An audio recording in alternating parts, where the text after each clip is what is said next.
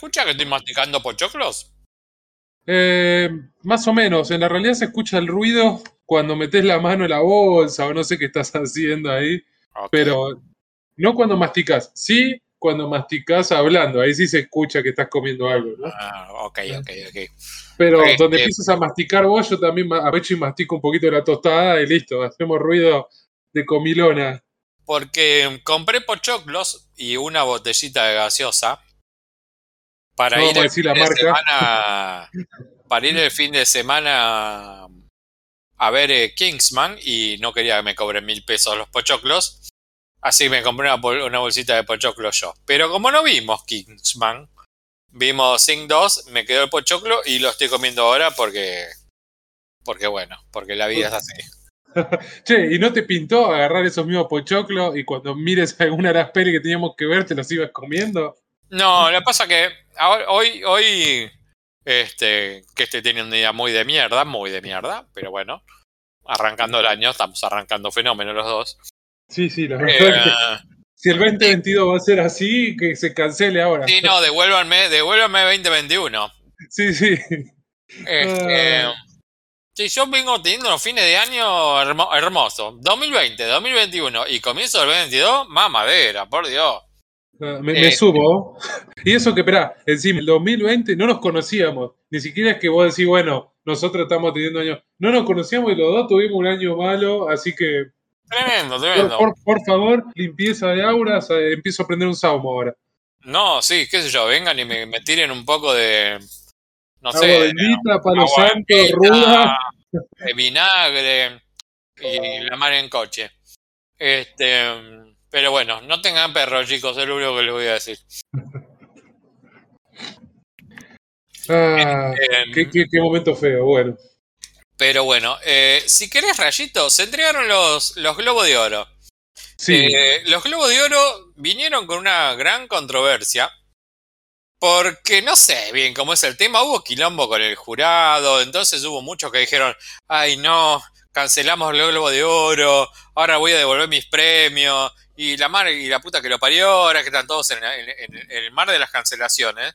La cuestión es que con todo este tema de cancelaciones no- ni se transmitió, yo no me enteré, me contaste vos hoy, sí, sí, fue medio raro. Encima no, no sé por qué no se transmitió, por lo menos. No digo que invites a la gente a ir, porque entiendo el tema COVID y demás, pero siempre fue un premio bastante valorado, incluso. No, sí, fue por este temita de las cancelaciones y como dijeron, como que perdió prestigio y la la la. Entonces dijeron, bueno, ¿para qué vamos a transmitir si está toda la gente medio en contra? Eh, así que ni siquiera decidieron transmitirlo. Entregaron los premios y yo, bueno, me enteré gracias a vos. Eh, ahora, ahora los repasamos, pero antes, como tenemos muy poquito para la intro, este. un que final cuentes- controversial. tú. Quiero que me cuentes qué te pareció el final de Dexter. Ah, primero y principal voy a decir algo porque me cuesta, pero no es, Dexter New Blood, porque no es el final de Dexter. Hicieron una miniserie aparte, ¿viste? No quisieron asociarle el nombre. No entiendo Bueno, por qué. es como No que me diga. sí. Es como que me diga Sex and the City que tiene otro nombre ahora. Dale, Sex and the City. Por eso, ¿viste? Es lo mismo, pero no sé. A ver, viendo el final, ahora entiendo por qué. pero bueno. A ver, te cuento qué me pareció. Venía muy bien la temporada. Hablé bien en el primer capítulo, ¿sí? Cuando empezó todo esto, dije, me encantó la forma en que conectaron la serie anterior con esta nueva miniserie. Me pareció muy bien cómo traen varios personajes y en los últimos capítulos hacen algunos personajes más. Dejo que se sorprendan ustedes, ¿sí? No voy a mencionar quiénes. Pero me pareció que estuvo muy, muy bien. Muy bien llevado. Eh, a ver, Michael C. Hall es tremendo actor. No hace falta decirlo. Actor de Broadway, Siegfried Under, Dexter, entre otras cosas. La de Escocia acá también. ¿Qué pasa? A medida que va avanzando la serie, vamos descubriendo qué pasó con Dexter y que dejó de ser Dexter, ¿sí? Ahora es Jim Li- Lindsay, que se escapó de todo, ¿sí? Voy a contar algo al final para la gente que, nada, que no vio, mala suerte. Eh, el tipo se tiene que escapar. Empiezan a matar a todos los que están a, a- a lo suyo, empiezan a dudar de él y bueno, el tipo dice, ¿sabes qué? Me hago el muerto y me voy. Bueno, te cuentan qué es lo que pasó cuando se hizo el muerto. Y como era algo, algo sumamente obvio, no se puede escapar de ese pasajero oscuro que le llama el que tiene, y en algún momento iba a nacerle ese asesino serial y resurgir todo esto.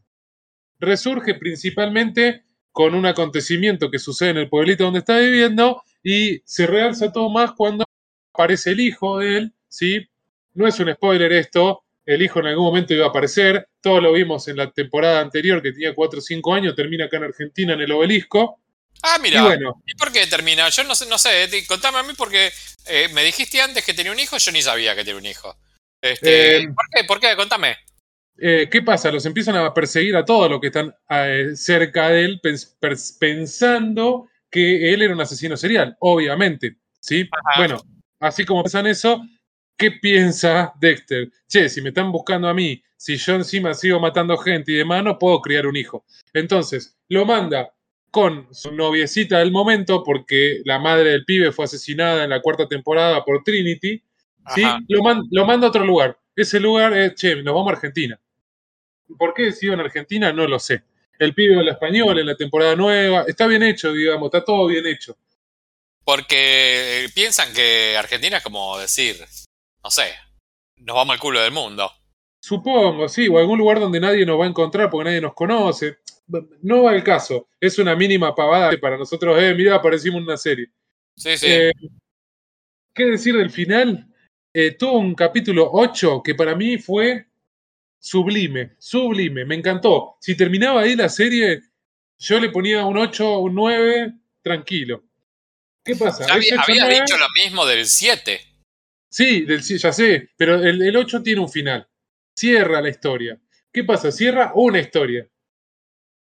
Que es la historia de, de Dexter, su hijo, su familia y demás. Pero queda todo abierto lo que vimos en esta temporada y todo el mundo nuevo. En Ajá. el 9 lo cierran, todo eso, y lo cierran relativamente bien. Y en el 10 es como, bueno, toma el clímax, acá termina y listo. ¿Qué pasó? Ese último capítulo estuvo de más. Hay Sí. cosas que, sin spoilear mucho, hay cosas que no siguen la lógica de Dexter. Hay cosas que no tendrían que haber pasado el capítulo. Él no es así. Entonces, trataron de darle una vuelta de tuerca para cerrar una historia que a nadie le había convencido y no nos convenció, creo. Ah, por lo menos no me convenció. ¿Estuviste leyendo? Estuve ¿Opiniones? leyendo que, sabés que estuve leyendo opiniones y están cruzadas porque es un final y es un final que te puede gustar tranquilamente. A mí no me gustó, pero no significa que está mal, sino como que no va de la mano con lo que nos estaban transmitiendo hasta ahora en Dexter. Te entiendo, te entiendo. O Tuvo sea, que va a ser salir un, este va a ser un final, va a ser un final para, como para decir terminó, pero polémico. Exacto. A ver, salió a hablar este Clyde, Clyde Phillips, que es el, el creador de esta, y dijo que tenía que redimirse con esta temporada. ¿Y lo lograron? Para mí no lo lograron, justamente eso es lo que iba a decir. Eh, está bien la temporada de guerra, si viste Dexter, tenés que ver Dexter New Blood, no está mal, te va a atrapar hasta el último segundo, y capaz que te deja como a mí pensando en que no está bien, o capaz que no, y mirá, la verdad que cerró y está bárbaro. ¿Es un final que terminó o es un final abierto como para seguir? Es un final que termina, pero dado el contexto de Dexter, puede haber alguna apertura por otros caminos. No por el camino de Dexter. Para mí, la, la parte de Dexter con serial termina en esta serie. Ok. Pero, ojo, porque puede haber otras cosas. Ok, ok. Y, y no quiero spoilear, acá sí esa sería spoiler. Por cómo nos contaron muchas cosas en esta temporada, pueden darle una vuelta de tuerca si le fue bien, tuvieron muchos espectadores o quieren contarnos algo más para meterte una segunda temporada o Dexter, no sé, New Ass- Assassins, qué sé yo, viste los nombres. Mi, mi pregunta para vos es, yo no vi Dexter, ni el anterior, ni esto. Sé que cuando terminó Dexter hubo como una montón de gente que dijo, qué final de mierda que me diste, papu. Y creo que ese final de mierda de lo que fue la serie trajo esta miniserie 10 años después. Este Correcto. final, eh, ¿es mejor que lo que viste antes o te dio más bronca que lo anterior? Me dio más bronca que el anterior. Ah, ya. Pero, pero, esperá, pero es un final. Que el anterior no lo tuvo. Porque el anterior te dejaba, bueno, te muestran a Dexter a donde está ahora, sí, en un pueblito, en algún lugar similar, está vivo, no sabes qué va a hacer, te muestran a la familia viva en Argentina, están todos como, bueno, ¿y ahora qué pasa? Hay como un indicio de que podía haber más. Acá, medio como que, bueno, acá cada uno toma su camino, listo, ter- termina. Te puede gustar o no, pero bueno, es un final. Bueno, está bien. Terminó. Final Terminó. de Dexter. eh, eh, no sé, en tu lugar como que te gustó mucho. Olvídate del último. Claro. acordate, acordate de los no. La temporada está muy bien, vale la pena verla. Es una película, que, un, perdón, una serie que está muy bien, que tiene un final que te puede gustar o no. Pero son finales, eso siempre que hablamos, eh, Fab, de que, bueno, termina por acá. ¿Te gusta? No. ¿Te gustó? Sí. Pero está bien hecha, está muy bien hecha. Muy bien las actuaciones, está bien la dirección, la fotografía, eh, está bien el ritmo que lleva la serie, el suspenso. Está muy bien. No me, no me puedo quejar de nada, salvo el final.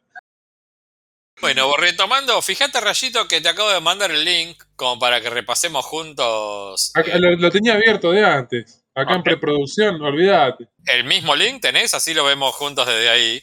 Sí, sí, 79 edición de los Golden Globes. Este, así que, como no hicimos, no jugamos con esto, sí vamos a jugar con los Oscar. Sí, sí. Este- Igual menos mal que no jugamos, porque habíamos dicho cuáles eran nuestras apreciaciones que iban a ganar y ganaron. Tu punto de oro, eh, que ahora lo vamos a charlar. Después todo lo demás fueron por lo obvio. Fueron obvio, claro. Si querés, vamos repasando rapidito quiénes fueron los ganadores. Bueno, Eh, me yo voy leyendo y en la que queramos parar, eh, vamos con algún tema en particular. Mejor serie Dale. de drama, nominados Lupin, The Morning Show, Pose, El Juego de Calamar y la ganadora Succession, Succession. Que bueno, cuánto le veníamos metiendo. Eh, Rayito, te voy a contar yo ahora, Ay, no, no me hagas Eh, spoiler. No te voy a hacer ningún spoiler. Ah, te voy a contar yo ahora quién odio más de Succession. Ah, Para mí, la persona que yo más odio con tres temporadas completas, eh, al que más odio es a Roman, al hijo menor. Pero muy pegadito en ese odio, muy pegadito, está Giovanni. Vos, Rayito, ya con dos temporadas, con dos, un- una temporada y media, ¿no? Casi más por eh, mitad. una temporada y tres cuartos, porque voy por el tercero de la segunda. Ok, Ahí, no, perdón, y, un- y no tres cuartos, y un, Y un cuarto, perdón, me confundí. ahora, sí. en este lugar donde estás, tu posición de odio, ¿cómo viene? Y mira, cambió de la primera temporada. Shiv es la que más odio, perdón, pero en, No, no, estos, no hay, no hay que pedir perdón, hay que odiarla. ah, en estos tres capítulos se ganó todo mi odio profundamente. En el tercero, principalmente, más todavía. Y después Connor, que me parece un pelotudo. Y encima ahora quiere ser candidato a presidente, con lo cual más pelotudo. Perdón, pero mi odio es por pelotudo y por no hacer nada. No sé si porque es hijo de puta como el resto. Pero el hecho de no hacer ah, me hace pensar que es más forro todavía. Pero no es de puta. No, pero no sé, no te da bronca vos que, que no haga nada, que, que No, no sé. para mí no. Para mí, eh, para mí dentro- de toda esa gente de mierda, eh, es el único que se enroscó en la suya, no se quiso meter en quilombo, se abrió. Es un boludo, ¿eh? No te, no te niego, para mí es un boludo. Sí, fíjate que yo dije, es pelotudo y es malo, por eso, no lo odio por otra cosa. Este, pero bueno, veo, veo que eh, empieza a, a tomar forma, empieza a tomar forma tu odio. Te falta, te falta todavía, te falta. Claro, esperame, esperame, porque faltan un par de. Yo creo que, Ojo. bueno, hoy no, pero en una semanita capaz que cambiaron mis odiados. Ojo, igual te digo, ¿eh? Este, a lo mejor termina la tercera y, te- y seguís odiando a, a Giovanni. No, para mí es una cuestión como personal eh, con Roman, pero está muy pegado, muy, muy, muy pegado ahí eh, el- la lista de odiables de, de su. Así que sigamos con mejor actor de drama. Brian Dale. Cox, el padre de Su- Succession, Sí, Logan. este, Logan Roy. John Jae Lee, el protagonista del juego de Calamar. Billy Porter, el protagonista de Pose. Jeremy Strong, el ganador. eh, nu- nuestro menos odiado, pu- puedo decir. Pero odiado también, ¿eh? Odiado Sí, también. sí, sí, sí, sí, pero por eso dije, el menos odiado, no es que es el más querido o algo, el menos Sí, odiado. sí. el menos odiado y para mí lejos el mejor actor, y Omar Sy de Lupin. Bueno, ganó Jeremy Strong eh, en su papel de Kendall Roy, que creo que era también otro premio cantado. Después, eh, mejor actriz de drama. Uso Adúa en Terapia, in Treatment. Jennifer Aniston en The Morning Show. Christine. Baranski en The Good Fight. Elizabeth Moss por El cuento de la criada. ¿Por qué está acá Elizabeth Moss? ¿No hubo temporada o sí? Sí, sí, la temporada 4 fue, la última. Ah, ok. Y Pensé que estamos eh, nominando, digamos, premiando lo del 2021. La serie terminó en el 2021, igual que Succession, como- que otra. Estaba como muy creído que no, hubo- no hubo temporada el año pasado. Mira, tenés razón, me hiciste acordar que sí. Y Sí, Micaela sí, que no, Yael- nos- que no te gustó, etcétera. No, bueno. me gustó, no me gustó. Y Micaela Yael Rodríguez de Pose, no sé quién es, pero bueno, felicitamos a ella. Sí, Después, ¿sabes? No, no la tengo. no, yo A ver, tampoco. voy a, voy a googlearla mientras, a ver quién es, a ver si la tengo vista. A ver Pero si sigamos, ¿eh? le conocemos la cara. Bueno, vos, vos mirala y me contás si es una cara conocida. No, no le conozco No, la no la conozco. No, no. Eh, A ver, estoy acá- viendo las cosas que hizo. Hizo Tic Tic Boom. No sé qué hizo en Tic Tic Boom. y debe ser un extra de fondo. Este, Sí, un bueno. decorado. Acá este es sí. todo tuyo, ¿eh? Acá es eh, podés levantar los brazos, pararte Vamos. arriba de una silla y festejar Y porque esta fue toda tuya. Eh, mejor serie de comedia musical. The Great. Solo Only Buildings in, eh, Only Murders in the Building. Solo asesinatos al edificio. Reservation Dogs, Ted Lasso y tu ganadora que fue Hacks. Que es todo tuyo. Esto es todo, todo tuyo. Vamos, Hay vamos. aplausos. Varias veces dije ah, que tienen que ver hacks. Gente, todos tenemos HBO Max ya. Lo convencí a Faba de que la vea. Fab, ¿a vos te gustó? Sí, me Más gustó. allá de si es la mejor serie o no, si se mereció o no ganar, es una muy buena serie. Entiendo por qué ganó. Es lo que dijimos el otro día, Fab, encima. Es una buena serie. Que, eh, nada, de una de personalidad de más de 70, algo que no se ha visto mucho en la televisión. Vale la pena. Y un mínimo detalle. Me enteré mucho tiempo después qué significa hacks. ¿Sabías vos qué significa? Eh, había. Creo que lo ponen al comienzo de la temporada. Eh, yo no estaba al tanto. Y hacks es como cuando se le dice a los escritores que escriben pavadas para la Sí, gente. Sí, lo dicen, lo dicen en la serie. Sí, sí, sí, sí. Bien. Bueno, yo me Este, enteré después, no le presté atención en la serie. En, este, pre- en esta premiación, sumate otro, porque estuvo nominado Only Builders in the Mar, eh, eh, Only, Sí, Murders Only in the Murders in the Building, que es toda tuya, también es toda tuya. Así que es, es Sí. por dos. Y después también, mejor actriz. Bueno, acá la tuvo como medio regalada, ¿no? Porque estaba. Y no había mucha competencia. Estaba eh, Hannah Eibinger de Hacks, El Fanning de The Great, que está muy bien, Issa Rae de Insecure, Tracy Ellis Ross de Blackish y Jane Smart por Hacks, que fue la que ganó. Que sí, que ya había ganado el Emmy aparte, así que. ¿Qué, qué se Era. le pasado a vos? Era medio cantado. Después, mejor actor de comedia. Bueno, este también está, está regalada. Este, Anthony Anderson de Blackish, Nicola Hoult de The Great, Steve Martin, Only Murders in the Building, Martin Short por la misma y Jason Sudeikis por Ted Lasso, que bueno, dijeron no te vamos a dar mejor serie, obvio. pero Ted Lasso va con vos. Después, mejor TV TV movie o miniserie. A mí estoy muy tentado de ver esta. Eh, hay dos acá que estoy muy tentado de ver. Dope Sick, Sí, me una adicción. Estoy muy tentado de verla. Porque es Sí, encima de- ganó otra cosa después. No vamos a decir que así nos liamos. Pero tenés idea de que es, o sea, el, casting que tiene es muy bueno. Este, y después Sí. se trata de una de una farmacéutica que empieza a, por un error empieza a diseminar una pandemia. Es como Sí, muy justo salió ahora encima. Y después está la, la The Assistant, que la asistenta, que la verdad que no. Yo la, la vi y no me, no me mató. Mare of Easttown, que creo que ya tiene anunciada una segunda temporada. Mero Fistown. Mira No vos. tiene ningún sentido, ¿eh? Y después la ganadora, bueno, está el Eh. caso, el caso Levinsky, que esa no la vi todavía y ando con ganas de verla, porque es de los mismos que hicieron eh, Ameri- American True History, que hicieron eh, el asesinato de Versace, lo de... Eh, Ryan Murphy. Claro, Ryan Murphy, O.J. Simpson, bueno, ahora está con el caso Levinsky, que dicen que está muy bien, que todavía no la torrontié. Y esta de Underground Railroad dicen que es buenísima. Estuve mirando varias cosas como de lo mejor del año y está apareciendo por todos lados. Y me había pasado, pero totalmente de lado esta. Así que me parece que le voy a poner una mirada y es la ganadora en miniseries. Después, mejor actor eh, por eh, película para TV o miniserie, Paul Bettany, Bruja Escarlata y Visión.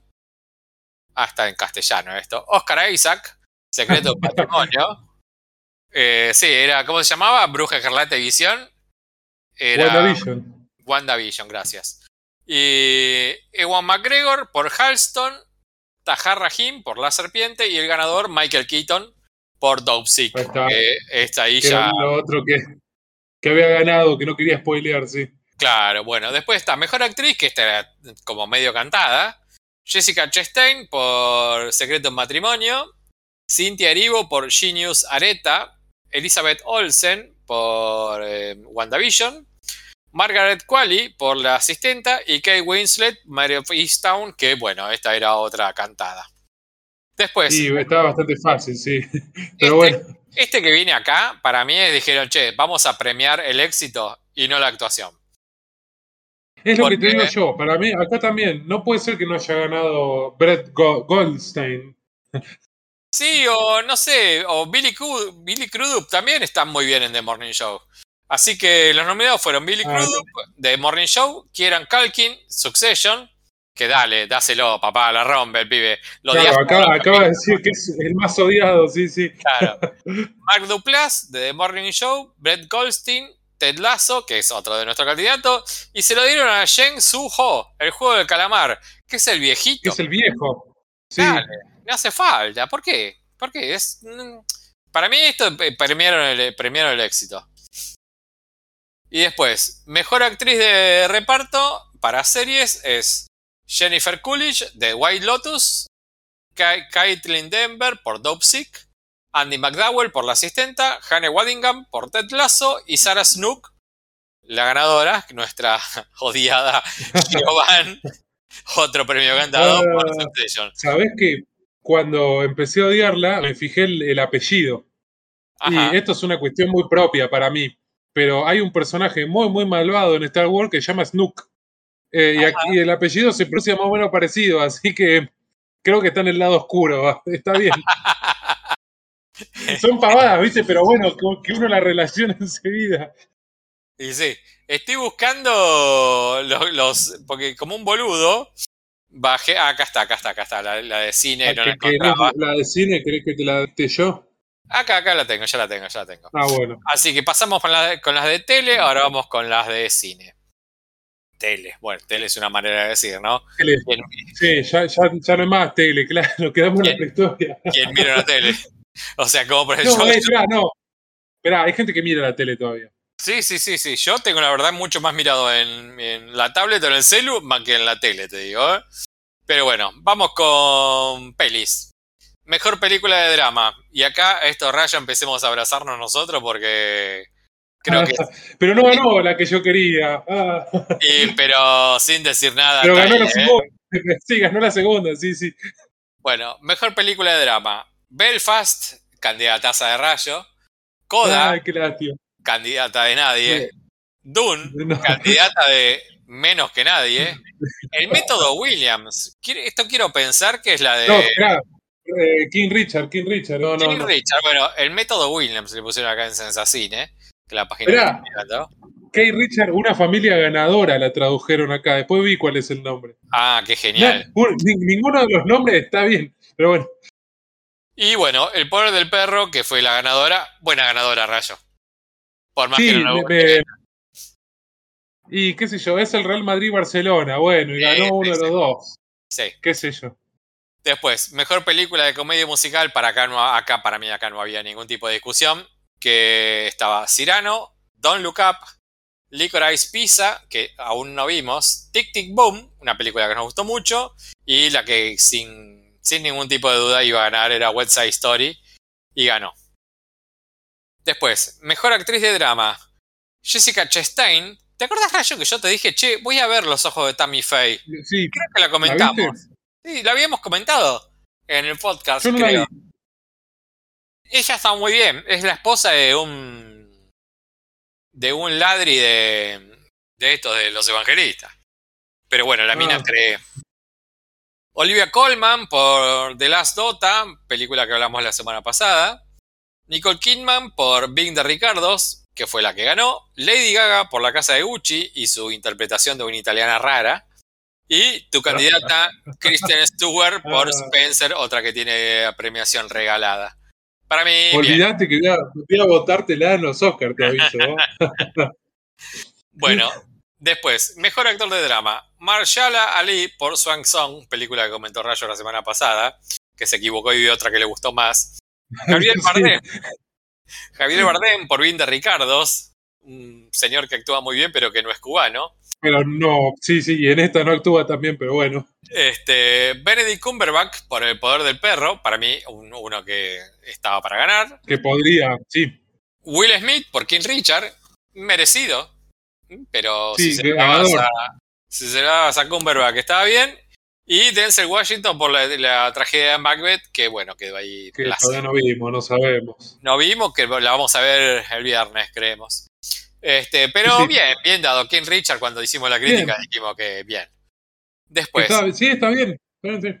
mejor actor o de comedia o musical. Mejor actor no, mejor actriz, ¿no? Está mal el título acá. Ah. Eh, Marion Cotillard por Annette. Para mí no tendría que estar acá. Yo sé que vos la pondrías, pero para mí no. Alana Haim Y- por Licorice Pizza, que no vimos. Jennifer Lawrence No, por Don't Look Up. Emma Stone por Cruella. Y, y acá viene la sorpresa. Rachel Zegler por West Side Story. No pensé que iba a ganar, pero fue ella la que ganó. sí, yo tampoco, pero bueno, no vi la peli como para jugar, así que. Es, es- es una chiquita, Rayito. Tiene. No sé, debe tener 17 años esta piba. Está bien, tiene una voz de, esa- de esas voces que querés cortarle la garganta con un vidrio, ¿no? Pero. No sé, me, me sorprendió. Me sorprendió gratamente. Este. Después, acá viene otra sorpresa. Mejor actor de comedia musical. Leonardo DiCaprio por Don't Look Up. Peter Dinklage por Cyrano. Andrew Garfield por Tic Tic Boom, que fue quien ganó. Cooper Hoffman por Licorice Pizza y Anthony Ramos por In the Heights. que le pusieron Para mí está bien igual. en un barrio de Nueva York. Para mí, no vi a Peter Dinklage en Cyrano, que es el enano No, de, no, el enano de, sí, de Game of Thrones. de Game of Thrones. Y O a, o a Cooper Hoffman tampoco. Y DiCaprio la rompe, la rompe. Y ah, pero Andrew Garfield también la rompe. A mí me encantó. Andrew Garfield también la rompe, pero es un sorpresa, sorpresa porque es una película que nos gustó mucho. Después, mejor actriz de reparto, esta era cantada también. Eh, Katie Sí, por Belfast, Ariana DeBose, que te dije yo que iba a ganar toda, por West Side Story, que fue quien ganó. Kirsten Dunst, que si ganaba ella no me molestaba porque eh, encuentro, pero todavía no te la pude encontrar. Después, mejor actor de reparto, Ben Affleck por The Tender Bar, película que vamos a hablar hoy. No quiero hacer comentarios, más que estuvo nominado. Jamie Dorman por Belfast, Ciaran Hines por Belfast, Troy Kotzer por Coda, otra película que no sé qué hace acá, y Cody Smith McPhee por The Power of the Dog. Bien, bien ganado el señor Cody Smith McPhee. Después, Sí, mejor sabés que Jamie, Jamie Dornan por Belfast hubiese estado bien también, eh, perdón. Sí, sí, sí, sí, sí, sí. No, acá. De- Defiendo, defiendo mucho Belfast, pero ya estamos en categorías que están peleando pesos pesados, digamos. Es que, a No, ver, es que- ¿qué es lo que dijimos antes? Donde gane alguna Belfast o donde gane alguna eh, de Power of the Dog, Después, bueno, elegando estamos la contentos, otra, eh, está bien. O sea, no, no, no tenemos Sí, forma. sí. O sea, podemos elegir una más sobre la otra, pero cualquiera de las dos que elijan está bien premiado. Después, Sí, es más, categoría- el director que vas a decir ahora, está bien quien ganó, ponele. A mí me gusta más otro que hubiese ganado, pero está bien. Es que tal cual, tal cual. Acá, que esto es eh, el punto a tener en cuenta cuando miren los Oscars el día de mañana, porque los Globos de Oro se dividen en comedia y drama, pero cuando premian director, premian todo junto. Así que este es como un gran adelanto de lo que va a pasar ah, más adelante, ¿no? Porque este es el único premio que se mezclan los dos. Y generalmente si premias mejor director, se premia mejor película, es medio casi cantado eso. A veces no pasa, pero bueno, Es raro que te- si le está dando que sos el mejor director a un tipo y que después la película se la des a otro, es como medio rari. Así que. Y ha- ha- igual ha pasado en los Oscars. Ha pasado. No, ha pasado, los Oscars no, no, no sorprende con nada, pero bueno, aparte siempre hacen todo lo posible para indignarme con sus elecciones. Así que, Por eso va a ganar Kristen Stewart. no, sí, no me cabe ninguna duda, no me cabe ninguna duda, voy a tener algo, algo contundente para tirarle del televisor si es que llega a pasar eso. Así que, mejor que director, bueno, mejor director, sí. Tenemos a Kenneth, Braga, Br- Kenneth Branagh por Belfast, eh, Maggie Gyllenhaal por The Last Dota, esta sí que no hace acá, la verdad, no sé qué hace acá, la verdad que no lo entiendo. Este, Steven Spielberg por West Side Story, si no entendía The Last Dota, menos entiendo a Denis Villeneuve por Dune. Y la ganadora es Jane Campion por The Power of the Dog, que una de las cosas que dijimos cuando hicimos la crítica es que la dirección es increíble de esta piba. Este, al Dirección y igual- fotografía. Sí, sí, Al igual que de Belfast. Así que Sí. bueno. Después, mejor guion. Tenemos Licorice Pizza, eh, Power of the Dog, Don't Look Up. Bing de Ricardos me parece totalmente un error. ¿Por qué?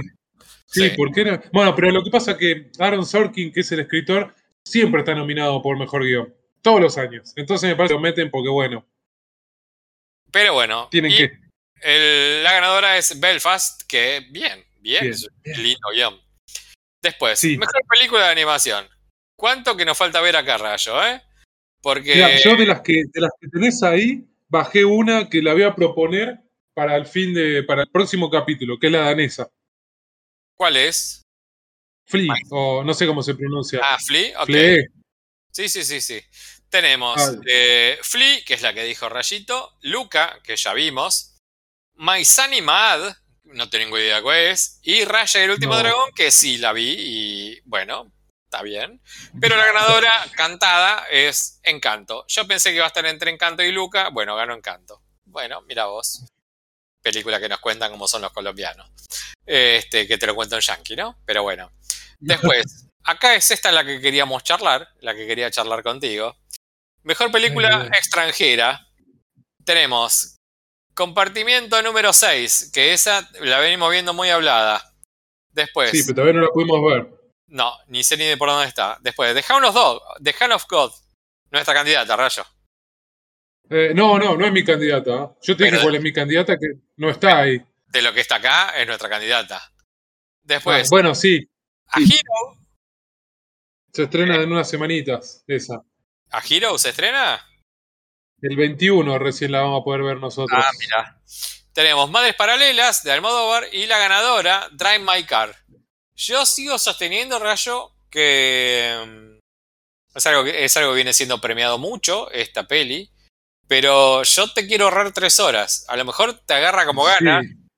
Este, son tres horas. Ah, no, no. Salvo que realmente gane el Oscar, creo que no la voy a ver. Y viste cómo viene esto, siendo como. No sé, para mí ganó una película de Corea del Sur el año, el año pasado. y Para mí viene por ese lado, ¿eh? no porque sea la gran peli. Sí, Después- lo bueno, viste que a veces conviene, no sé, porque voy a decir una pelotudez, ¿no? Pero lo, lo, lo menciono porque a veces es así. Netflix hizo un contrato con Almodóvar para dos películas más, entonces se lo gana Madres Paralela porque conviene a nivel contractual y mediático. Sí, ¿qué es? ¿Viste cómo son? Sí, sí, sí, sí. Espere- esperemos. Si llega a ganar, y la terminaré viendo, a ver por qué ganó. Como dice con todas las que han ganado. Incluso hemos visto películas extranjeras que ganaron que no nos parecen la gran cosa y la porque ganó. Y sí, sí, tal cual. Este, después tenemos Mejor Banda Sonora, eh, The French Dispatch, Encanto, The Power of the Dog, Madres Paralelas y Dune. Le dieron a Dune. ¿Vos te acordás una un sonido de Dune? Sí, es muy. Entiendo por qué gana, porque es muy. Inception, es muy. Es muy Zimmer. Viste que él siempre hace esa- la música parecida. No ¿Qué es que yo? temas que vos digas, ah, pero Hans Zimmer casi siempre compone igual. Mm. No, la verdad es que no, No- no me quedó pegado No en la, estoy diciendo nada. memoria. No, sí, sí, sí. Te ¿Sabes lo entiendo, que pasa? ¿no? Que Pero no, me, no, no es una- un sonido que me haya quedado. Por ejemplo, yo te digo, eh, te pongo un ejemplo simple. ¿eh? Si yo te digo, Sí. French Dispatch, la canción te viene a la cabeza al toque. A mí no. No. Bueno, a mí sí. Que porque- no. A mí sí, porque lo hizo Jarvis Cocker, que es el cantante de, de Pulp, que lo adoro. Así que parece que estoy, estoy jugando un poco al, al fanático ahí. Este, Pero ponele, el- este, este tipo ya había ganado por Gladiador el Golden Globe. Yo no me acuerdo la música del Golden Globe. La música y hizo música de- Gladiador. Eh, perdón, de Gladiador, no me la acuerdo. Y si Sí, tengo músicas de las películas que hizo, hizo Dunkerque, hizo Interestelar, Inception, Sherlock Holmes, Gladiador, La delgada línea roja, Mejor Imposible, El Rey León. El Rey León hizo, ganó el Oscar. Rayman, Dos años de esclavitud. ¿Y Puedo ganó, seguir. Entonces, ganó- ganó por todas esas o...?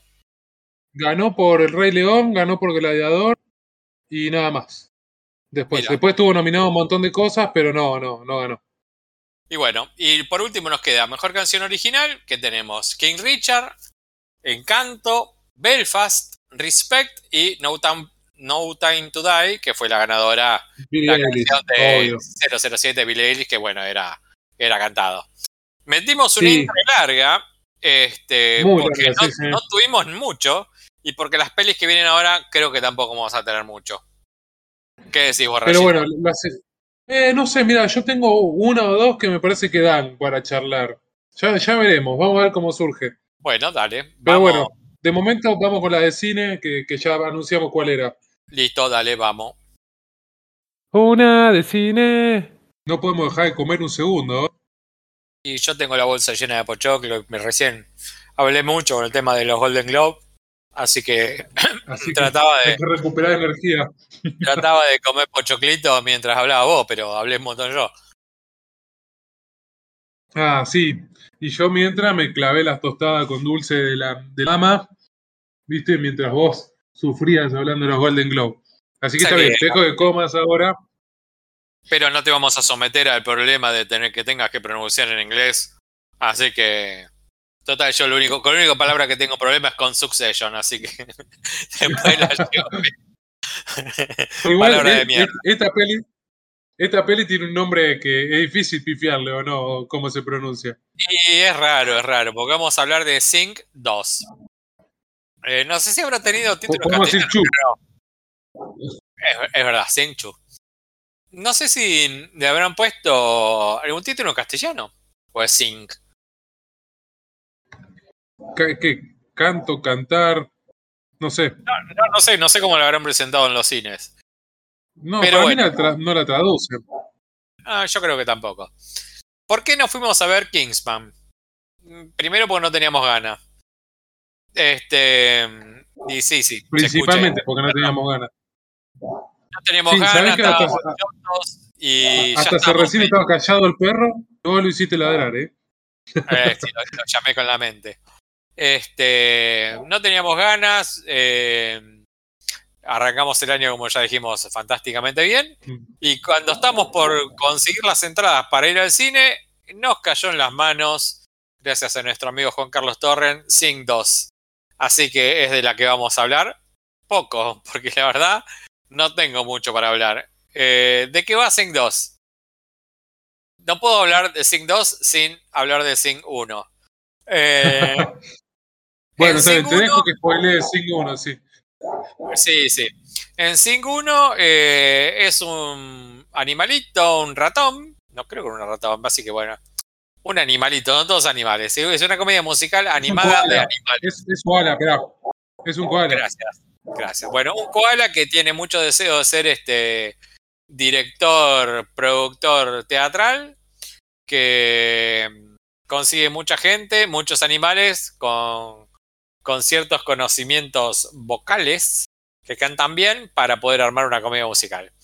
Eh, se tiene que enfrentar a una mafia, a, a diversos problemas, a gente que, que no quiere darle el teatro, a deudas y demás. La cuestión es que logra montar con todos los animalitos que él había elegido una, una obra de teatro. El teatro se cae al final, tiene un éxito bárbaro, así que como la pegó, empiezan a remodelar el teatro y bueno, la pegó. ¿sí? O sea, nos presentaron a los animalitos en la primera. Luego decís, bueno, ¿con qué nos va a traer la segunda historia? La segunda, la segunda parte. La segunda parte eh, no tiene el vuelo que tuvo la primera. Y qué sé yo, no. No sé, la segunda parte es él, que ya la tiene, los bichos estos, los animales estos, que como la pegaron mucho con el teatro con el que estaban, ya, eh, remodelado y siendo un éxito total en su pueblito, quieren triunfar en una especie de Las Vegas. Entonces toda la película es ellos queriendo pegarla en Las Vegas. Primero se presentan un casting de un productor grosso que le logran vender la idea, quieren montar la, quieren montar la producción y pegarla en Las Vegas. De eso se trata, la peli- se trata la peli. Creo que como que dijeron, bueno, che, la pegamos con la 1, vamos rapidito a crear la 2. Bueno, y se nota que está creada rápida. Eh, no tengo mucho más para decir de esto. O sea, e- es la versión menor de la 1. ¿Con qué me puedo quedar?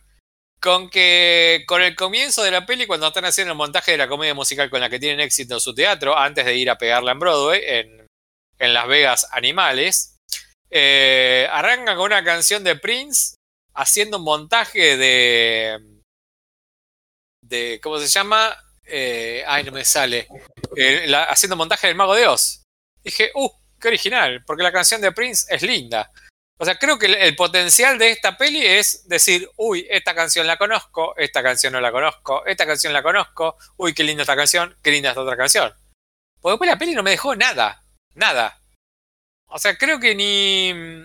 No, no sé qué, qué atractivo le pueden ver los pibes, entiendo que el tema del colorido, pero yo el atractivo que le di es, ver- como la vi en inglés subtitulada, decir, bueno, a ver qué canciones eligieron. Y a diferencia de la 1, que eligieron todos clásicos del rock, acá hicieron como un mezcladito de clásicos del rock con canciones más nuevitas, como para involucrar a un público nuevo. Y nada más. No sé, Rayo, qué te pareció a vos. Me parece que es una buena película infantil. Es sumamente infantil la película. Entiendo de qué se van a reír y qué van a disfrutar los chicos que vayan a ver esta película o que la bajen y, que la vean. Por, decir pelotudeces o pavadas. Eh, la, camaleona tiene momentos muy divertidos. Eh, el gorila también. No sé, yo creo que lo que llama la atención y lo que divierte son esas cosas, me parece. Eh, por, tal vez por eso no es el. Nosotros no somos el público para verla, porque tiene chistes muy infantiles, de reírte de pavadas, de que, no sé, perdió el ojo, de que se cae la chanchita, de que los chanchos como 50 hijos, mínimos detalles que hacen divertidas las películas infantiles, pero no tienen un mensaje, no tienen una gran historia. Eh, lo que dijiste vos, Fab. ¿Qué le sumo eh, para nosotros que la vimos en inglés? Eh, Alfonso, uno de los personajes que hay es Farrell Williams. El personaje de Clay Calloway que canta un tema de él es Bono. Entonces nos suma un poquito eso a nosotros porque los conocemos a los artistas y los escuchamos. Si la ves en castellano no creo que sume mucho eso en castellano o latino, no sé qué. Estoy intrigado por eh, pa- pasarla así como rapidito para ver cómo, cómo metes las canciones en castellano. O sea, mirar la película de una hora en 10 minutos, ¿no? Ir avanzando rápido para ver qué hicieron con los temas en castellano. Porque creo que el potencial de esta peli para gente más grande es ver en inglés cómo cantan. Este, lo- los temas más rock están todos llevados a un formato más pop, recontra pop. Este, pero, qué sé yo, para mí, la 1 a mí me había gustado. Esta creo que es como, saquemos un producto rápido porque los pibes lo van a ver. Y nada más. Eh, Pero no es- está mal, ¿eh? no está mal hecho. ¿eh? A mí me gustó la 1 y esta también me pareció que está bien. a mí me Pensando gustó. que es infantil, digamos. Sí, sí, sí. A mí la 1 me gustó, me divirtió, me, me pareció una linda película musical. Y esta como, no sé, me la, la sentí como, como apurada. Vamos a sacarla apurada. Este, sí es para chicos, o sea, me acercó la 1, no me acercó la 2. Pero estas, estas pelis, a ver, son esa cosa que sí, che, che, vacaciones, ¿qué hacemos? Llegamos al pibe Versing 2, bueno, dale. Y los pibes van a disfrutar comiendo pochoclo. Pero Claro, ver, chupando. es, es lo que hablamos de, ¿cómo se llamaba? Un jefe en pañales 2. Claro. Es lo mismo. No son películas que para nosotros van a generar algo. Que sí, tal vez lo tiene Pixar en algunas otras películas, o incluso eh, no sé, Illumination, que es esta, lo tienen otras. Ah, no, esta es una película apuntada directamente al público infantil y que se diviertan. Bien pochoclera. Sería la, versión de, de, de Dune para los niños. Una cosa así, ¿viste? Película pochoclera que vas, te la pasas bien, hay efectos especiales y nada más. Bueno, acá es lo mismo. Me acaban de ver algo súper entretenido, un producto armado y nada más. Listo, terminamos ahí y nos fuimos. mm, si van a llevar a, a sus bendis al cine, aprovechen porque está haciendo mucho calor, métanse dos horitas en un cine con aire acondicionado, porque después guiños para grandes van a tener muy pocos en la versión, Sí, la versión en castellano. Este, mm, pero bueno, no te podemos decir de bueno o mala. Para llevar a tu pibe al cine, pibe de nueve años para abajo, ¿eh? O sea, no, sí, sí, si tiene 12 no lo lleven. No, no, no. la van a pasar No. mal. Te van a querer matar. No, no. Este, es para Eh, es una película, in- eh, sí, sumamente infantil, sumamente infantil. eh, de 8 años para bajito. Pero bueno, Rayo, no Sí, tengo sí. más para decir de esto, le estoy poniendo una onda extraordinaria. Vamos a la Sí, yo también. Eh, es más, me había, por si las dudas, me había dejado ahí en MDB con todos los nombres de los actores o algo como para sumar algo más. Porque lo más importante son los actores, porque después. Pero, Pero- bueno, vamos nomás.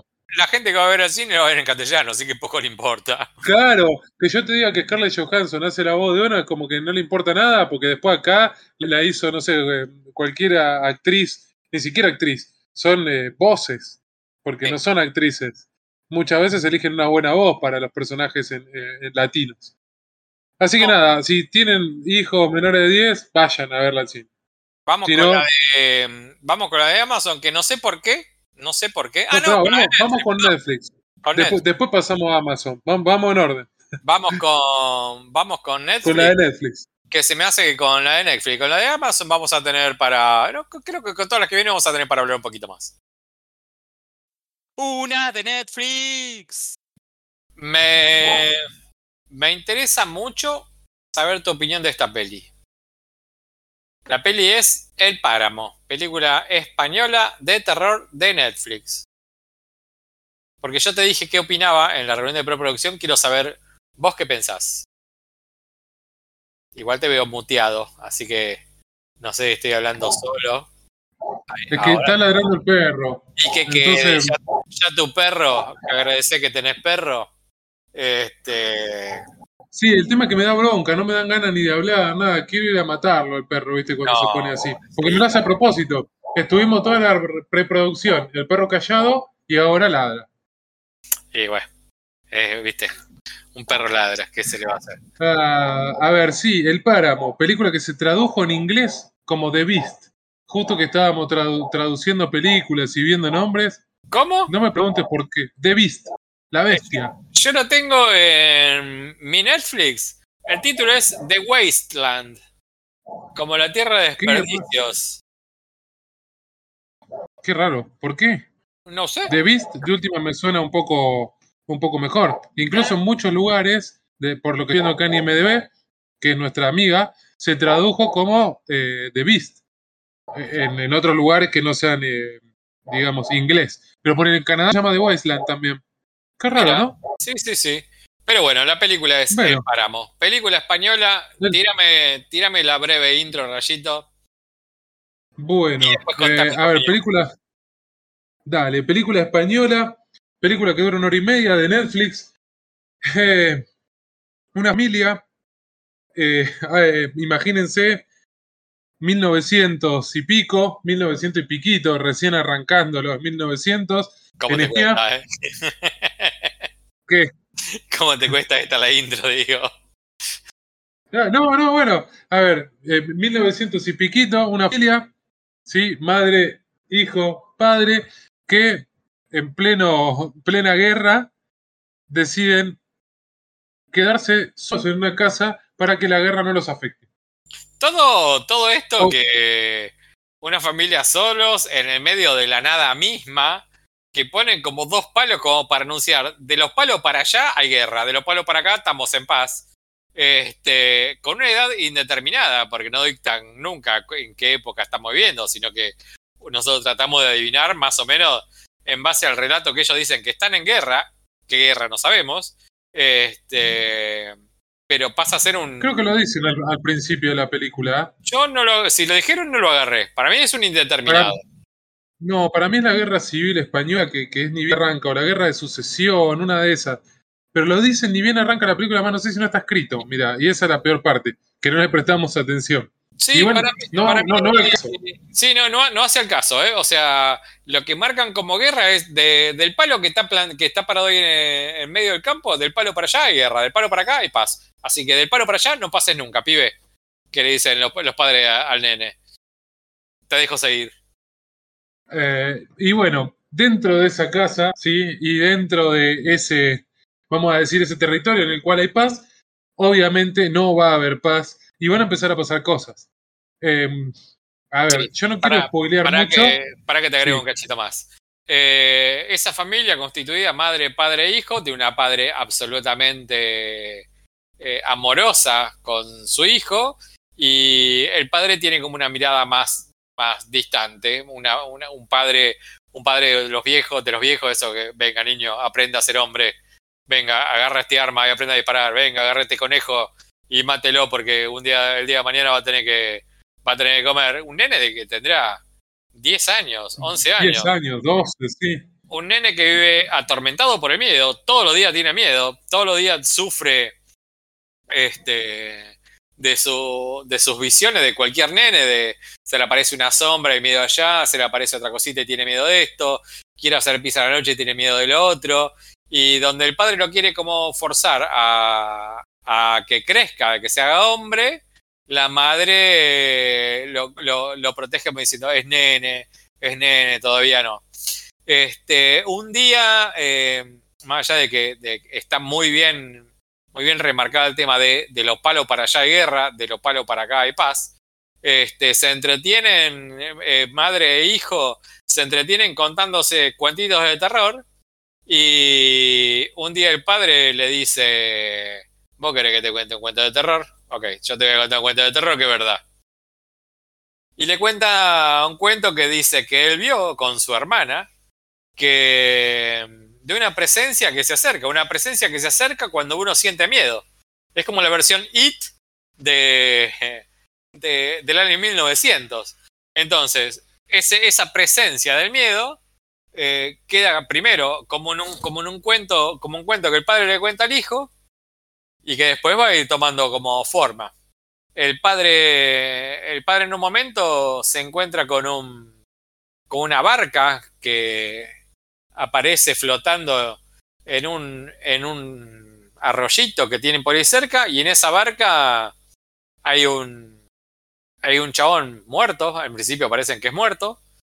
Este el chabón lo intenta curar eh, y el tipo muere y el padre dice, ok, voy a llevarle el cuerpo este a su familia que seguramente quieren saber qué fue. Y a partir de ahí es donde se desencadena, o sea, el padre se va y se desencadena lo que viene después. Una película, ahí es donde te quiero escuchar tu opinión, Rayito, ya después te doy la mía. Eh, a ver, la película me pareció muy, buena película. Justamente el desencadenante ese que me das es donde hay algo que para mí remarca la, la forma de hacer cine de, de este, no sé cómo se llama el director, lo voy a buscar ahora, David Casademunt, que me empieza a mostrar el terror a través de la sangre, casi gore por momentos de algunas cosas, eh, y es verdad que le suma al terror porque venía haciendo una especie de suspenso terror que quedaba ahí. Bueno, donde empieza este, esta vuelta de tuerca, a mí empezó a sumar. Cada segundo que pasa me genera más repulsión. La parte que tiene que generarme repulsión, digamos, del terror, y mete más en escena todo lo que está viviendo el pobre pibe y la madre, que nada, no, no quiero spoilear lo que pasa. Yo pienso que Pero hasta donde contamos, pienso que hasta donde Está bien, sí. que contamos está bien. Después de ahí es Está pobre bien. chico, pobre chico.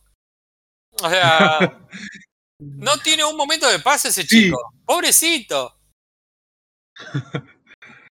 La verdad que sí. Ah, Coincido, la verdad es que eh, no daba dos pesos por esta película. De hecho, ni sabía que era española. Eh, y la película eh, me generó susto, me generó tensión, me generó miedo, eh, me generó malestar. Todo el tiempo la pasé mal con ese chico. Toda, toda, toda la película la pasé mal con ese pibe. Este, en ningún momento tratan de ser complacientes con el espectador. La mirada es dura, es duro el relato, es duro lo que te muestran y es dura la forma de hacer terror. Amo las películas de terror donde nunca apenas lo screamer. Creo que hay un solo screamer en toda la peli. Y medio medio, te diría. ¿ah? Y hasta ahí nomás, Porque porque, no es- incluso las partes que podrían ser Screamer te lo muestran medio así, bueno, acá está, ahí va, tomen, acá está, ahí Sí, de sí, vuelta. no, no es algo que lo usan como, como elemento de, de método del susto Porque tradicional. O sea, lo que aparece susto que como nos dar tal cual. Lo que es- aparece como el es por lo que sienten ellos. Claro, lo que aparece como, como pseudo screamer, eh, como pseudo screamer, no lo es tal. Tiene que ver enteramente con lo que te están contando la historia de la película. Es una película que va elevando el nivel de tensión, tensión, tensión, tensión. No afloja nunca. O sea, terminé Aflojan los tenso. últimos cinco minutos. Que es como, bueno, ya está, listo. Está bien, pero te afloja, te afloja en los últimos cinco minutos. Pero eso, esos cinco minutos, te deja una angustia de la concha de la lora. No es, contempla- no es contemplaciente con el, con el espectador. Es una peli que No, la vas a ver y no vas a, no vas a decir, uy, bueno, me ataron todo con hilo para que uno tenga como un, un respiro final. No, no hay respiro. La peli, del momento que arranca hasta el final, es una escalada de mierda para el pobre pibito. La verdad es que me pareció una peli que no di dos mangos y tranquilamente voy a decir que es va a ser de las mejores películas de terror que vi este año. Lo digo hoy, 10 de Bueno. enero. Ah, eso te iba a decir que estamos empezando bien, hay pocas pelis. No, pero igual te defiendo, Fab. Incluso acá en la preproducción me puse a investigar un poquito algo porque me pareció lo mismo. Hace años que no miraba cine de terror de España. Eh, y le contaba recién a Faba Me contabas y lo se último. Ah, que lo último que vi eh, de películas de terror de España, para que ustedes sepan de una idea de cuándo estamos hablando, es de una saga, vamos a decirle, una serie de películas que se llamó Películas para no dormir. Todos los datos que voy a dar ahora nos los enteramos en la preproducción. que, eh, Hermoso, hermoso lo que acabamos de descubrir. Hermoso. Sí, la verdad es que sí, increíble esto. Eh, a ver, esta saga o serie de películas está organizada por eh, alguien que se llama Narciso y Cerrador, ¿sí? Que compiló seis o siete películas de lo mejor del terror español en el año 2005, ¿sí? Entre esas, La habitación del niño Alex de la iglesia, El regreso a Moira de Mateo Gil, varias películas que si no vieron están buenas que vean. eh, y nada, lo larga como, bueno, acá tienen y vayan viendo. Acá se hizo algo parecido en televisión hace mucho tiempo por Narciso Ibáñez Menta, que cuando yo le dije a Faba eran parecidos los nombres de quienes lo impulsaron a esto. Bueno, resulta ser que Narciso Ibáñez Serrador es el hijo de Narciso Ibáñez Menta, nuestro querido eh, contador de historia de terror. Sí, un Nada, flash. es, es un flash. Las últimas películas que yo había visto eh, de terror eran estas y tienen más o menos una misma, vamos a decir, una misma estética de no mostrarte todo, de no tener que llegar a mostrarnos, como vos decís, el screamer y contarte toda la historia y que la historia cierre por todos lados. Bueno, creo que podemos incluir, si hay unas futuras películas para no dormir del año 2022, o sé cuándo sean, podríamos incluir El Páramo, que es una muy buena película. Se van a asustar, van a ver sangre, van a ver, creo que hay momentos medio gore, hay cosas que son inesperadas y están muy bien. No esperen algo clásico, no esperen un final que nos cierre para todos. No es el cine de siempre, no es, no sé cómo se llamaba la que. A Quiet como- Place. Era, No. es como se hacía el terror en los 70. Que el terror era algo que te lo iban induciendo de a poquito. Entonces, como la tensión del relato te lo iba en un increyendo y vos te venías metiendo eh, y, y- y sintiéndote más envuelto por la historia que te estaban contando, esa tensión y ese drama y esa, esa eh, no sé, ese malestar que te genera la historia hace que cuando empiece a, a estallar los momentos de, los momentos de terror de, de verdad, pues ya vengas con una hora ya de acumulación de tensión que cuando aparece el mal la pasás como el orto. Porque es una peli que la pasé como el orto. Me dormí, tuve pesadilla, la pasé como el orto. O sea, todo lo que tiene que tener una película de terror lo tiene acá. Así que Sí, no, no, no quería terror, no quería pasarla como el orto, pero tuve dos días seguidos de pesadillas de mierda eh, gracias a esta película, que es un peliculón, pero es una película de mierda. Es una gran película. ¿Te gusta el cine de terror? Esta no la podés esquivar. Una de Amazon. De a poquito a poquito va bajando la bolsita de pochoclos, ¿eh? Pero como estoy A mí se- chapando yo ya me, me quedé sin tostada yo, así que convidame pochoclos. Y le- tengo otra bolsa más, porque compré dos bolsas por la duda. Pensé que la peli lo iba a meritar. Pero bueno, estoy, estoy por Mira. la mitad de la primera bolsita. Yo creo que sí, una película súper pochoclera. Cuando la veamos, me parece que nos va a pasar eso. Que sí, es una pero me parece, más allá de que el tráiler es atractivo, Kingsman, este, pienso que son películas que se disfrutan más tirado en tu casa y comiendo algo rico y frenándola ¿Viste? para, para ir a atender la puerta y demás. Yo te dije eso. No es que no la quiero ver, sino que no quiero ir al cine, comerme todo. eh, El protocolo, cada vez más lío, ¿viste? No, no. Si, si me la dejas acá en mi casa, ya tendrían que pensar las plataformas en este tipo de estrenos así. Te la estreno en cine y a los dos días subímela. Y lo que pasa es que matas al cine así. Porque la Sí, gente va no. a dejar de ir al cine. Está bien, pero me puedes cobrar cada vez más la, la entrada, digamos, eh, ¿cómo se llama? Las suscripciones. No, déjame la suscripción barata. A ver, eh, le, le das, le das manija al torrent. Que bueno, que al final lo que hacemos todo lo que hacemos manejar el torrent. Sí, yo eso lo entiendo, pero yo digo, Amazon te sale 300 pesos, el estándar. ¿Crees los estrenos al otro día en el cine? Vale 600. ¿No lo pagarías vos 300 pesos más y tener los estrenos del cine? Y yo sí, yo sí, qué sé yo. Pero bueno. Este, Yo también, no, por to- no en todas las plataformas, pero bueno.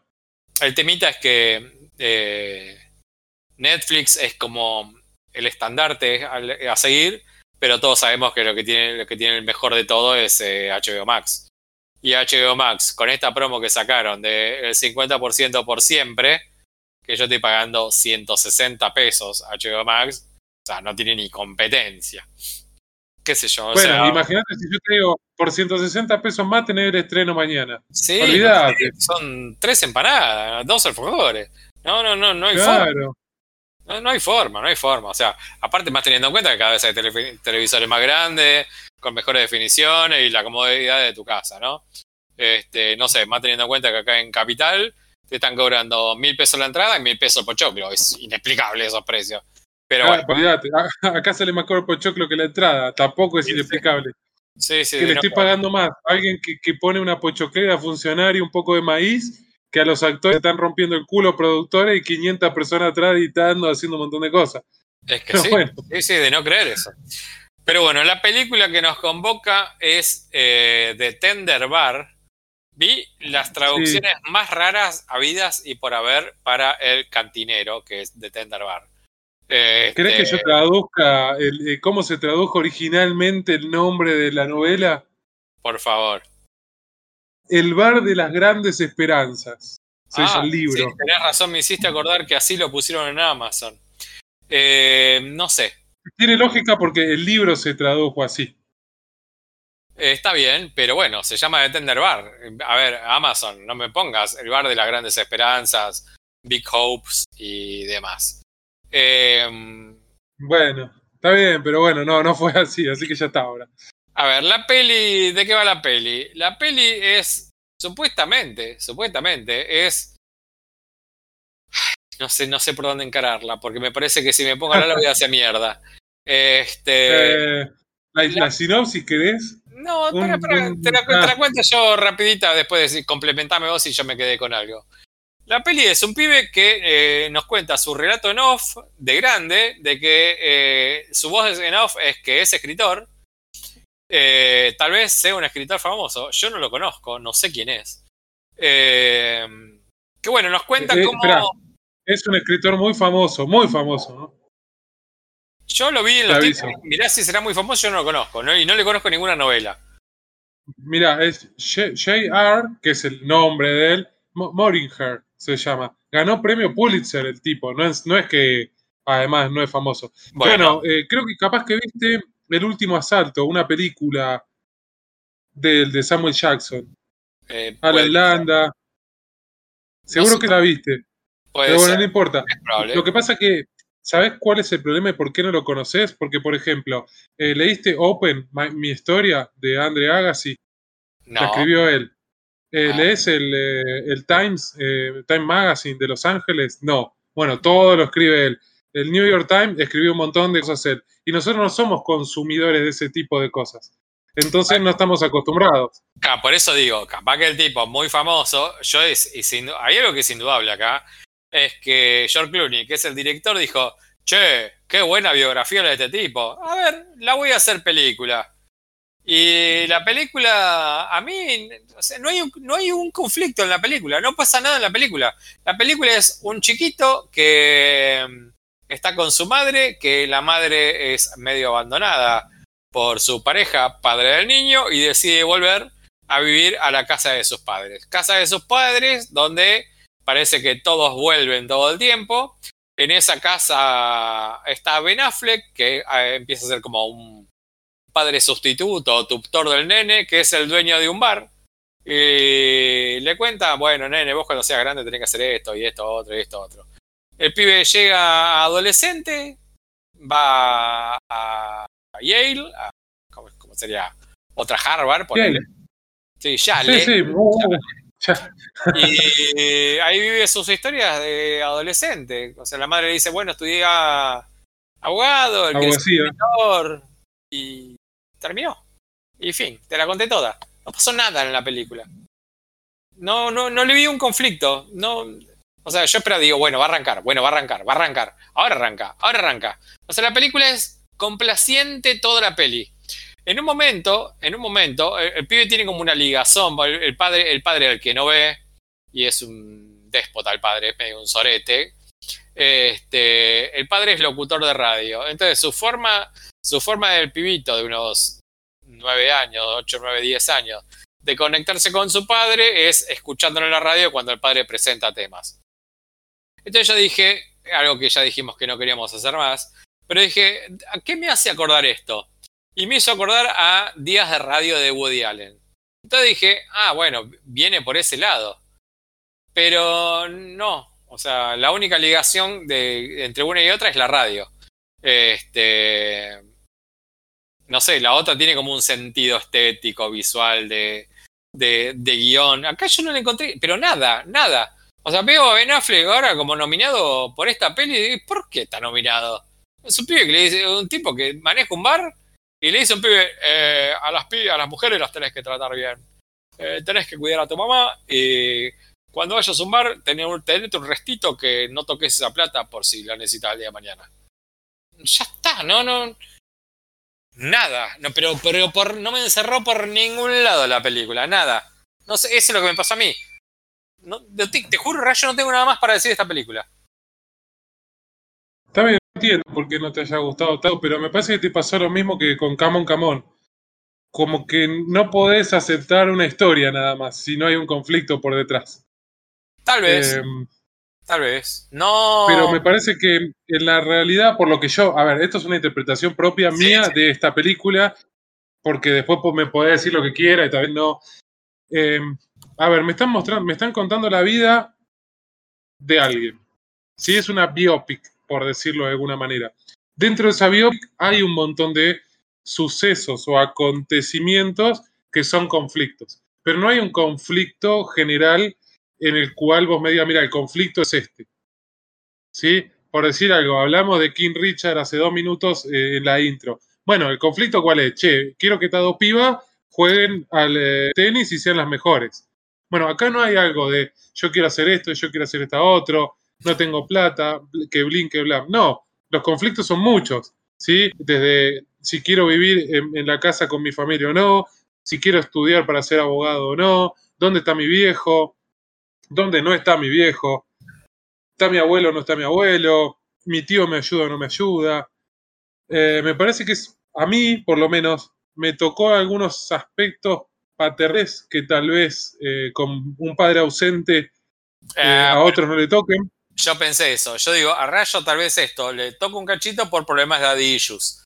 Este, Exacto. Y lo estoy diciendo porque es la verdad. Yo hubo un momento que dije, che, pero esperá, qué bien Ben Affleck en el papel. Lo que justo lo que vos estás diciendo, mira el tío eh, que termina siendo el padre. Mirá esto que está pasando, mirá lo que vive el flaco este, eh, Ty Sheridan. A mí también me pasó algo parecido. Ojo, estamos yendo a. Me está tocando algo a mí porque tuve abandonos de padre, por decirlo de alguna manera. Sí, sí. Pero que no le va a tocar a todo el mundo. Pero están bien encarados, me parece. El pibito Daniel Ranieri, que, es el, actor que hace de- del nenito, me pareció que está muy bien. Eh, la verdad que me gustó. Es difícil hacer papel como le toca a él, medio tierno, medio no tan tierno por momentos, porque tiene que mostrar esa tristeza un poquito. Eh, la peli está bien, a mí me gustó, sinceramente me gustó. Me parece que cierra por todos lados, pero muy poquito. Nada, no hay nada que destaque.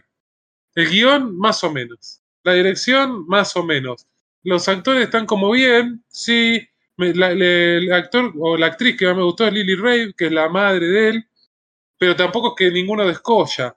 A mí, Eh, entonces me eh, parece que por eh, eso te pasa. a mí el que me gustó en la peli es, eh, es el, doctor de Christopher, Christopher Aparece verlo, a, verlo a él garpa. Sí, verlo ella garpa. Y la escena que tiene protagónica, él, carpa. O sea, me parece la mejor escena de toda la película. Este, pero después, o sea, la forma de encarar los conflictos que tiene la peli, para mí los redondea, nunca va el conflicto. Por ejemplo, la madre, no. en un, la madre en un momento Hay dice, un montón de conflictos. tal cual, pero, o sea, los, los redondea. Nunca, siempre Sí. le, gira, le gira en el círculo, pero nunca te muestra un conflicto. A ver, por ejemplo, la madre en un momento tiene cáncer. En el relato de la película, la voz en off dice, mi mamá tuvo cáncer, pasó tan rápido que no lo pude ni describir. La escena muestra a la madre volviendo al hospital y nada más.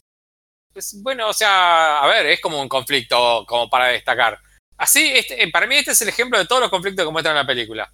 Eh, la peli a mí me pareció regular. No, no es mala, ¿eh? No, no es mala.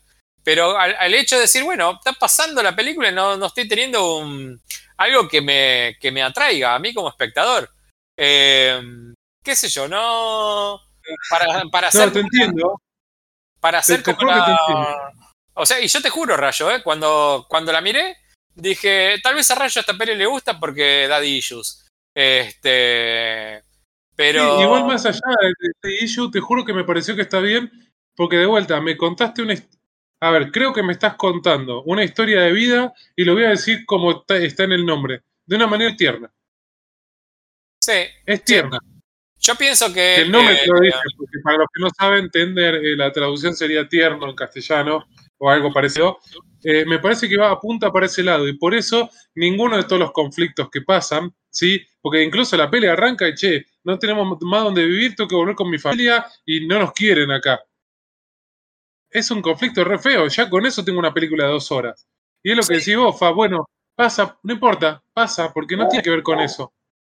Tiene que ver con la vida misma, creo. yo Entonces pienso. me parece que va por ese lado. pienso O por ese que- lado la tomé yo, por eso me gustó.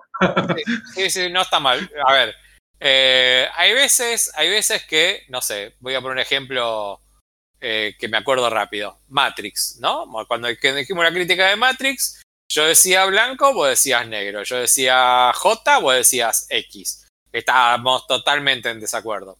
Y era, eran dos visiones totalmente opuestas. Yo pienso que para esta crítica de esta peli eh, es un mix. Es un mix de tu crítica y es un mix de mi opinión. Sí, Este, sí, sí, que yo yo te defendí un montón de cosas, entiendo lo que decís vos, no hay un conflicto, no te puedo decir, no, sí, el conflicto, no, no hay uno así. Sí, sí, sí. A ver, para mí es regular, pero no puedo decir que es mala. Y. Pero es válido lo que decís vos. Este, para mí es un. No sé. eh, creo que la crítica general va a ir en una mezcla de, lo que, de las dos cosas que dijimos, que dijimos ahora. Así que, Rayito, Sí, es que sí. Vamos, Vamos a la que sigue, dale. que esta da para hablar y ticar y, Creo que la que, que viene podemos todo. hablar. Sí, vemos que la, la que viene podemos hablar cuatro días, me parece. Ah, pero vamos a tratar de no, en 10, 15 minutitos Sí, en día 15 la línea. cerrar. Así que vamos nomás. Una de Torrent. Lo que nos quedó, Fab. Lo que nos quedó. Es peli que podríamos hablar cuatro días, como dijimos antes, pero yo me estoy haciendo pis. Y vos estás invitado a un bar. Así que vamos a tratar de, de resumir antes de que nos meemos y que a mí me agarre la gana de tomar cerveza. que encima no van de la mano. Eh, decime quién es el director.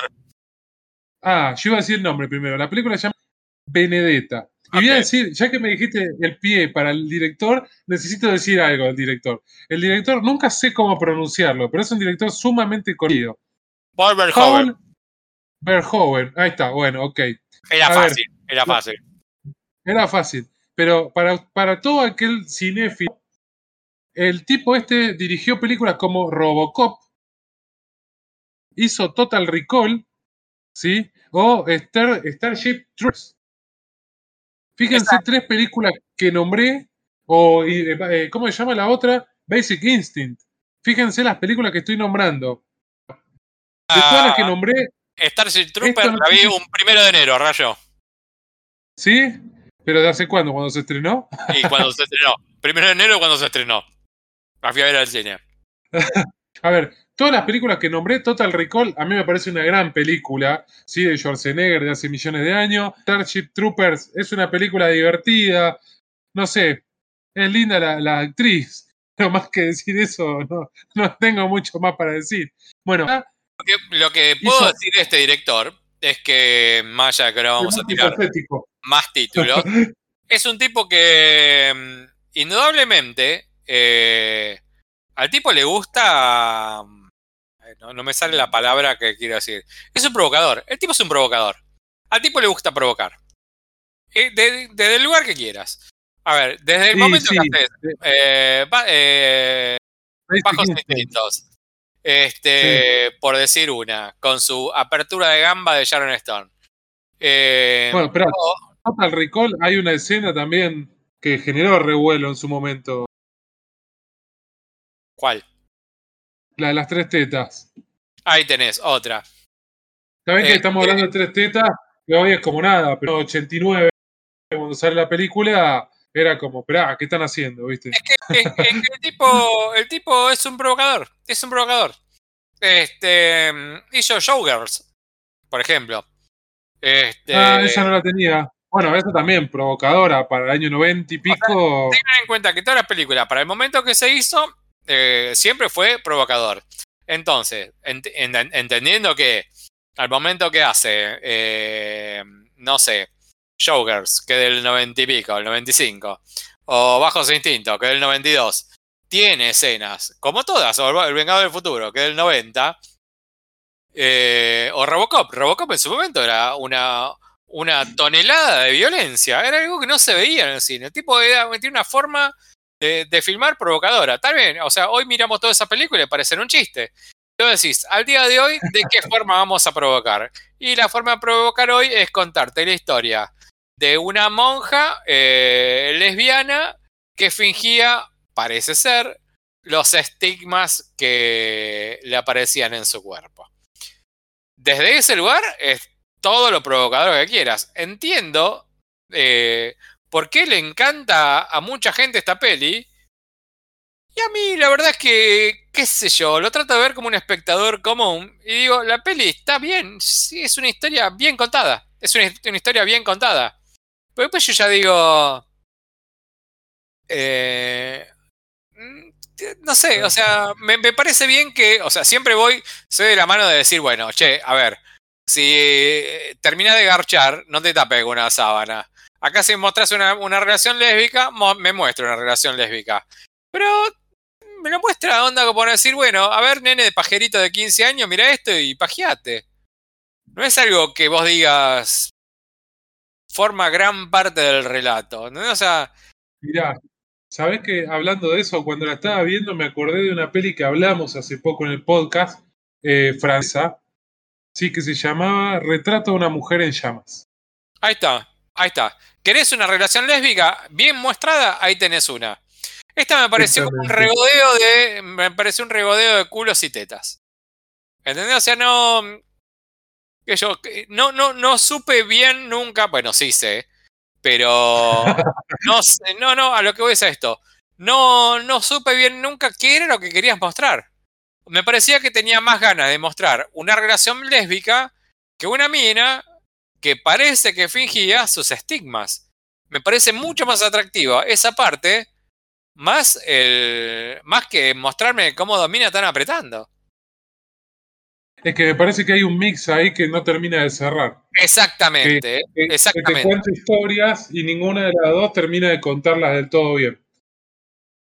O Ojo. por lo menos. Ojo, filmada como lo te ¿eh? parece- Sí, sí, incluso taco algo. Que algo que me. A ver, yo pienso igual que vos, Fab. Es una película como que tiene cosas muy buenas, pero me dejó gusto a poco. Tiene cosas. No, a ver, las partes más de fantasía, de violencia, de acción por momentos, son espléndidas. Y te descolocan y te sale la escena de lo que vos venís viendo de una manera increíble. Y te vuelven a meter en escena de una muy buena manera. Ahora, ¿qué son eso? Son escenas como fantásticas, nunca explicaste del todo qué pasa. Me terminás con letritas otra vez, la peli termina con letritas, basta. Sí, sí, sí. basta. A ver, la historia no daba para que termine con letritas aparte. Innecesaria, innecesaria la letrita, innecesaria. Innecesaria. Eh, entonces, como, por, ¿por qué me quedo? ¿Por el lado de fantasía o no? Después cada uno determinará si, si eran estigmas reales o no, porque aparte esto es una historia real lo que nos están contando. Eh, pero me contaste también una parte de- del mundo y después me contás por otro lado un romance que no termina de ser romance y no hay nada de drama en eso, me parece incluso. La verdad es que no sé, a mí me dejó muy gusto a poco, pero sí entiendo por qué se hable del tema, por lo que dijimos al principio. Es subtroversial. Estamos viendo la iglesia, estamos hablando de lesbianismo, estamos hablando de estigmas, de cómo trataban a la mujer en esa época. Me está mostrando la monja lesbiana. A ver, desde ese lugar, lo entiendo el chabón y me parece muy bien la historia que decide contar. Ahora es, ¿qué decidís mostrar? En- o sea, como que intentó mostrar mucho para terminar mostrando un poquito de todo. Eh, no sé, sentí como que este, no, todas las, las mini historias que tienen están bien, pero a todas las, de todas las mini historias que tenía, de todas quería más. ¿Entendés? O sea, el tema de los estigmas está bien, pero quería más. El tema de, la relación de la, de la monja con la otra mina que entra en el hospicio, también quería más. De la mina que dice, che, esta te está cagando, esta no, no, no tiene estigma. La mina se corta la mano, se corta la cabeza. Esa mina, esa historia, también quería más. Eh, el- cuando llega el, el emisario del Papa para ver si los estigmas son reales, también quería más. De, todo, de todas las historias, todas están bien, pero de todas quería más. Pero ¿qué pasa? Así como nosotros podemos hablar 15 horas, si nos muestran más de todo eso, este, íbamos a también tener una película de 15 horas. Entonces, ese gusto poco que nos dejó, eh, porque queremos esperando más de todo lo que vimos, es la misma sensación que nos quedó con la peli.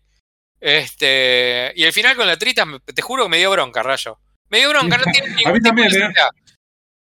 Mirá O sea- que a mí no me molestan, pero esta vez sí me dio bronca. ¿eh? Porque no, no, no me aportó nada, nada, en nada, en lo más mínimo nada. O sea, no, no sé, no quiero, no quiero spoilear, pero dale. O sea, No. estás- no sé en qué año estás. Eh, 1500, ponele, no me acuerdo ya el año. 1500, pongamos Y- 1500. O sea, están- XVII era, creo. Sí, ah, dicen bueno. al principio. vamos a decir que 1600. Bueno, cerremos en 1600. Eh, 1600, sí.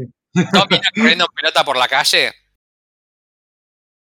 Es lo único que digo. En el año 1600, dos minas que estaban re buenas eh, corriendo en bola por la calle. Qué sé yo, algo hubiera pasado. Y no que la siguiente escena es las dos minas en una cueva diciendo, no, no vuelvas, yo te amo, debo volver.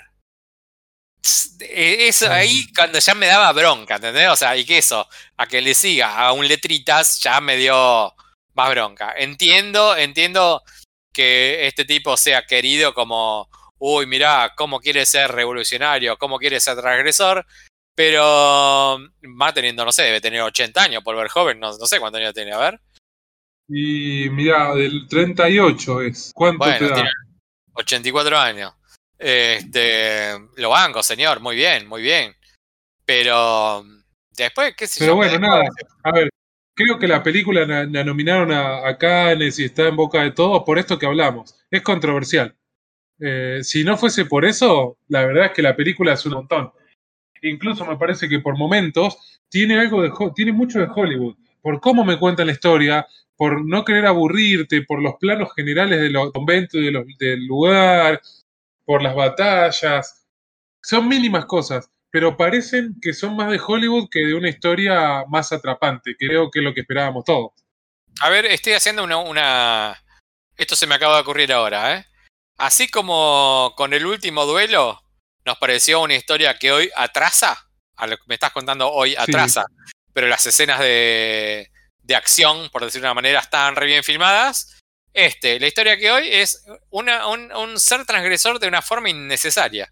No tenés necesidad de ser transgresor. Y por eso mismo siento que también atrasa. Para una historia que, dentro de todo eso, está bien contada. Sí, está bien, sí, está bien. Pero bueno.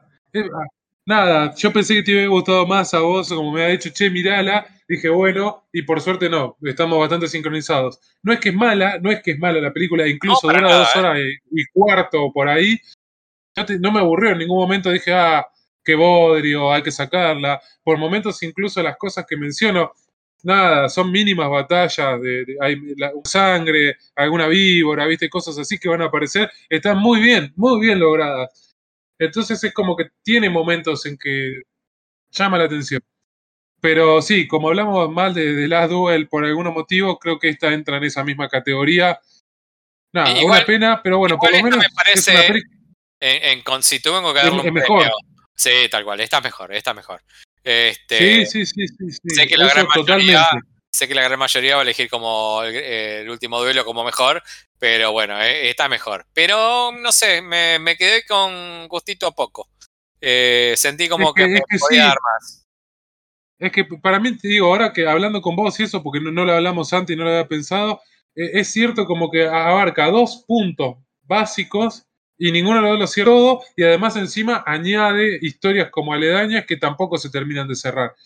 Porque el personaje de, de esta chica, bueno, chica señora, eh, John Rampling, la actriz, también es como que te, te cuentan un poquito su historia y demás, pero nada más. Desaprovechada. Charlotte Rampling desaprovechada. Eh, Rayito, tu perro empezó a ladrarte adentro. Son las 9 y 3. Vos tenés que ir Sí, bueno. A mí se me acabó el pochoclo. Así que te quiero mucho, Rayito. Gracias por acompañarme en esta. Eh, segundo capítulo de la segunda temporada. Eh, te quiero mucho. Vayámonos ya. Yo, yo puedo saludar con el perro que no creo que se escuche, así que nada. Yo también te quiero, Fab, pero creo que se va a escuchar el perro más que yo.